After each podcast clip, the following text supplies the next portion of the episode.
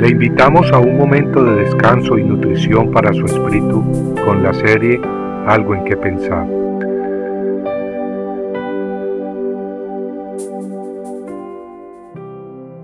Fuego del cielo. Y respondió Elías y les dijo, Si yo soy hombre de Dios, que descienda fuego del cielo y te consuma a ti y a tus cincuenta. Entonces el fuego de Dios descendió del cielo y lo consumió a él y a sus cincuenta.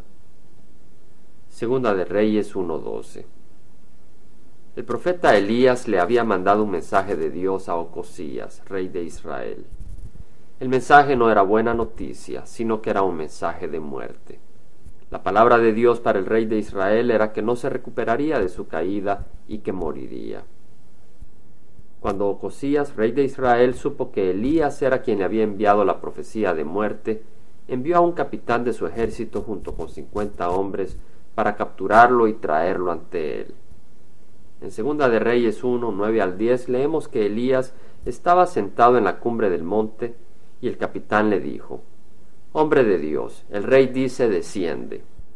Respondió Elías y dijo al capitán de cincuenta, Si yo soy hombre de Dios, que descienda fuego del cielo y te consuma a ti y a tus cincuenta. Entonces descendió fuego del cielo y lo consumió a él y a sus cincuenta. El rey Ocosías, lejos de temerle a Dios, envió a otro capitán con cincuenta hombres. Cuando este segundo capitán llegó a donde estaba Elías, ocurrió exactamente lo mismo que pasó con el primero. El fuego de Dios descendió del cielo y lo consumió a él y a sus cincuenta. Es cierto que los dos capitanes llamaron a Elías con el título de hombre de Dios, pero les faltó entender que si Elías era un hombre de Dios y si Jehová es el único Dios verdadero, entonces más les hubiera valido temer a Dios y haberse humillado. A pesar de que Ocosías había perdido a dos capitanes y a cien soldados, en su necedad todavía envió a otro capitán con sus cincuenta hombres.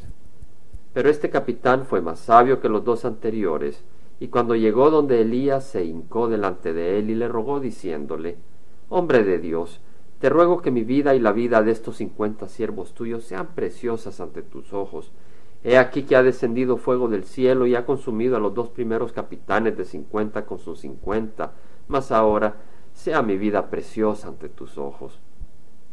Entonces el ángel de Jehová dijo a Elías, Desciende con él y no le tengas miedo. Se levantó Elías y descendió con él al rey. En este pasaje Dios nos habla en muchas formas y de muchas cosas, incluyendo de la fe que Elías tenía en su Dios. Así pues este hombre de carne y hueso como nosotros clamaba fuego del cielo y así llovía fuego del cielo. Nos habla además de la obediencia de Elías, quien valientemente declaró el mensaje de muerte para el rey Ocosías. Y nos habla del juicio de fuego consumidor de Dios que espera a los enemigos de Cristo y a su iglesia.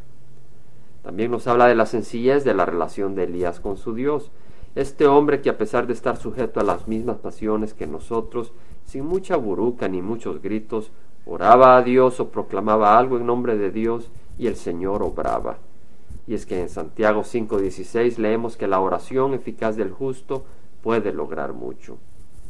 Similarmente en nuestras vidas, si somos lavados por la sangre de Cristo y nos consagramos como Elías de corazón a Jehová, el Señor entonces hará grandes obras, si es que creemos todo para la honra y la gloria de aquel que es digno, Cristo Jesús. Compartiendo algo en que pensar, estuvo con ustedes Jaime Simán. Si usted desea bajar esta meditación, lo puede hacer visitando la página web del Verbo para Latinoamérica en www.elvela.com. Y el Vela se deletrea E L B de verdad ELA, donde también encontrará otros materiales de edificación para su vida. Puede también escribirnos al Vela Pio Voz 1002 Orange, California 92856, Estados Unidos. Dios le bendiga.